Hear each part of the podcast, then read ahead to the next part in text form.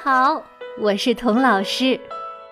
记得两年前的教师节，童老师给孩子们的《名人传》正式开播了。现在大家熟悉的片头，大人物、小故事、小少年、大梦想，就是我在吃了满满一大碗蓝莓冰激凌之后，趁着 Sugar High，在一个湖边的小木屋里，想象着世界某个角落正在等待听故事的孩子，幸福满满的录制的。故事开播没多久，就一直有朋友问：“哎，童老师有没有纸质书啊？”两年后的今天，非常高兴地告诉大家，我们的《名人传》终于出书了。纸质书一套两册，收录了第一季八位名人的故事，还专门请专业的插画师绘制了唯美的插图，把故事里很多细节都画了上去，连我都趴在画上津津有味地看了半天。每本书附有二维码。一扫就能听故事，特别方便。为了保护孩子们的健康，我们专门精选了原生木浆纸，用绿色环保油墨印刷。每套书还赠送精美的手账本儿，鼓励小朋友把自己的故事写下来。你想知道这本书是怎么来的？童老师为什么要讲这些名人故事呢？今天我就跟大家分享一下我给这本书写的前言。所有的故事都是人的故事。从小，女儿的小毛头最喜欢往我怀里一歪，脸一昂，说：“妈妈，给我讲个故事吧。”我不需要论证七万年前的智人是如何通过讲故事称霸世界的，我只需要低头看着女儿的眼睛，就知道故事的魔力有多大。他在听故事的时候，像一朵昂着头的小花苞，张开双臂站在大地上，是那么的放松、信任、充满期待。孩子在故事中认识世界，认识他人，认识自己。那时，女儿最喜欢听什么故事呢？嘿嘿，妈妈的故事。她呀，想知道我的一切。妈妈。你打针也会哭鼻子吗？妈妈，你的好朋友会不会突然不跟你玩了呀？妈妈，你讨厌过自己吗？哎，妈妈，你有没有犯过校规？妈妈，你做过的最得意的事儿是什么呀？孩子小时候，妈妈、爸爸就是他们小世界里的大英雄，他们急切的想在我们的故事里。找到共鸣、印证和肯定，找到地图、方向和线索。他们把我们的故事当作镜子，想从里面看到自己人生的模样。随着孩子慢慢长大，他们的世界迅速的变大变复杂。爸爸妈妈这面小镜子已经不够用了，我们做父母的必须面对一个现实。我们对孩子的权威力和影响力渐渐走下坡路喽。当年那个腻在我身上、妈妈的故事听不厌的小毛头，现在啊越来越牙尖嘴利。我这边厢苦口婆心刚说过什么，他那边厢立马转身上网查资料，回头啊噼里啪啦子丑寅卯的批判我的观点。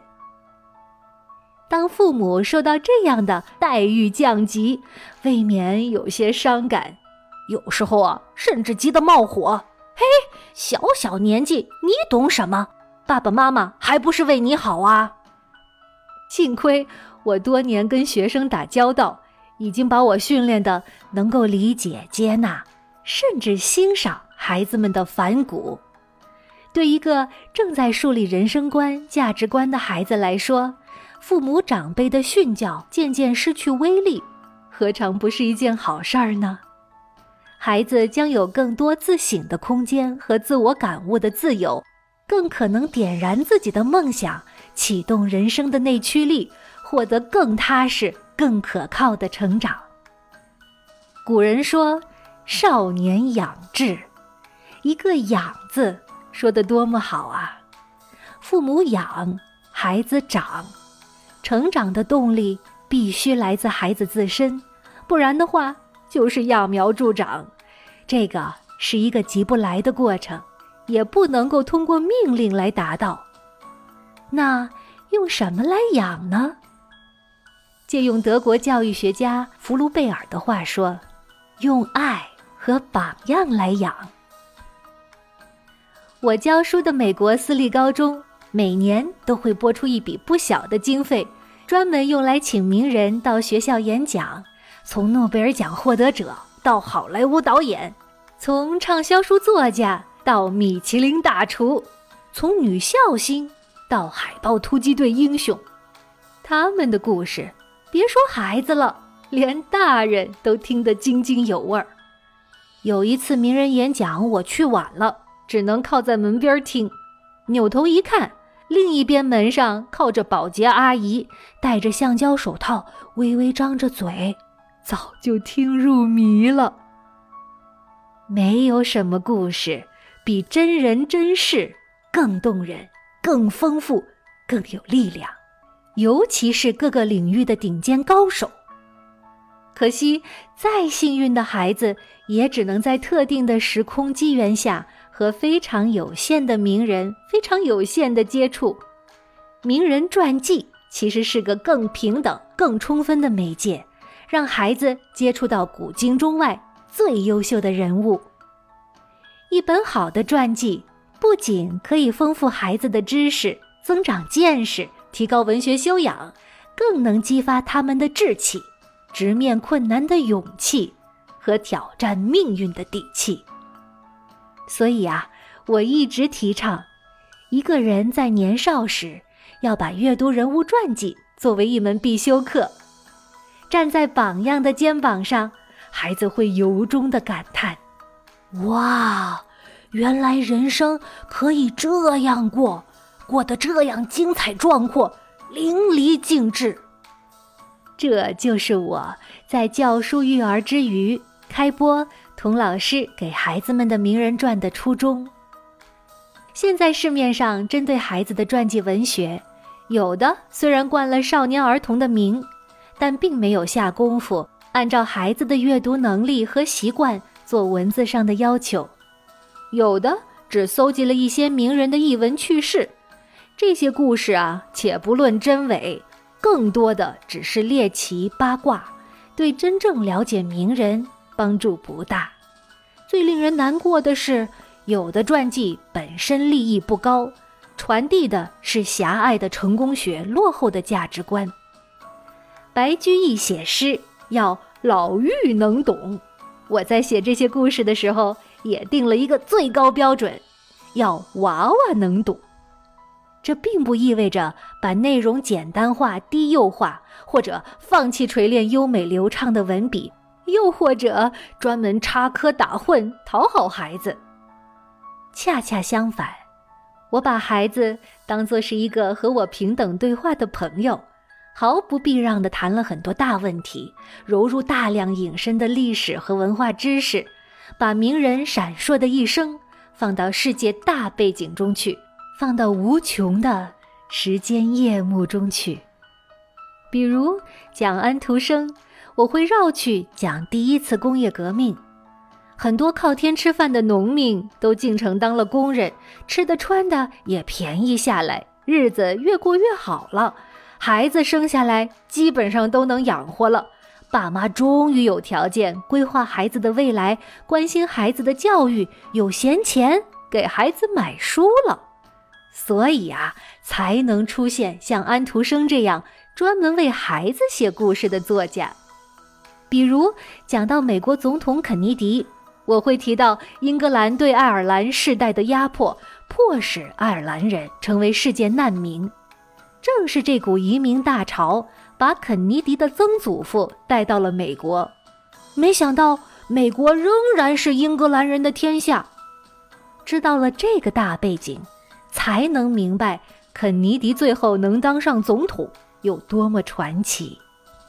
再比如，讲到宫崎骏，我会把日本的动漫史、日本战后的经济发展和宫崎骏动漫风格的变化放在一起比较，这样孩子们才能领悟到宫崎骏充满田园气息的动画和他一直坚持手绘动画到底有多么的不同寻常。说的那么深，不怕孩子听不懂吗？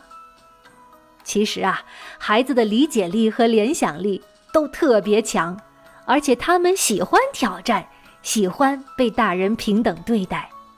他们缺乏的是知识和经验，而我要做的就是用平实、简洁、有趣的语言，把复杂的事情说清楚，把内在逻辑包裹在故事里，像搭乐高一样。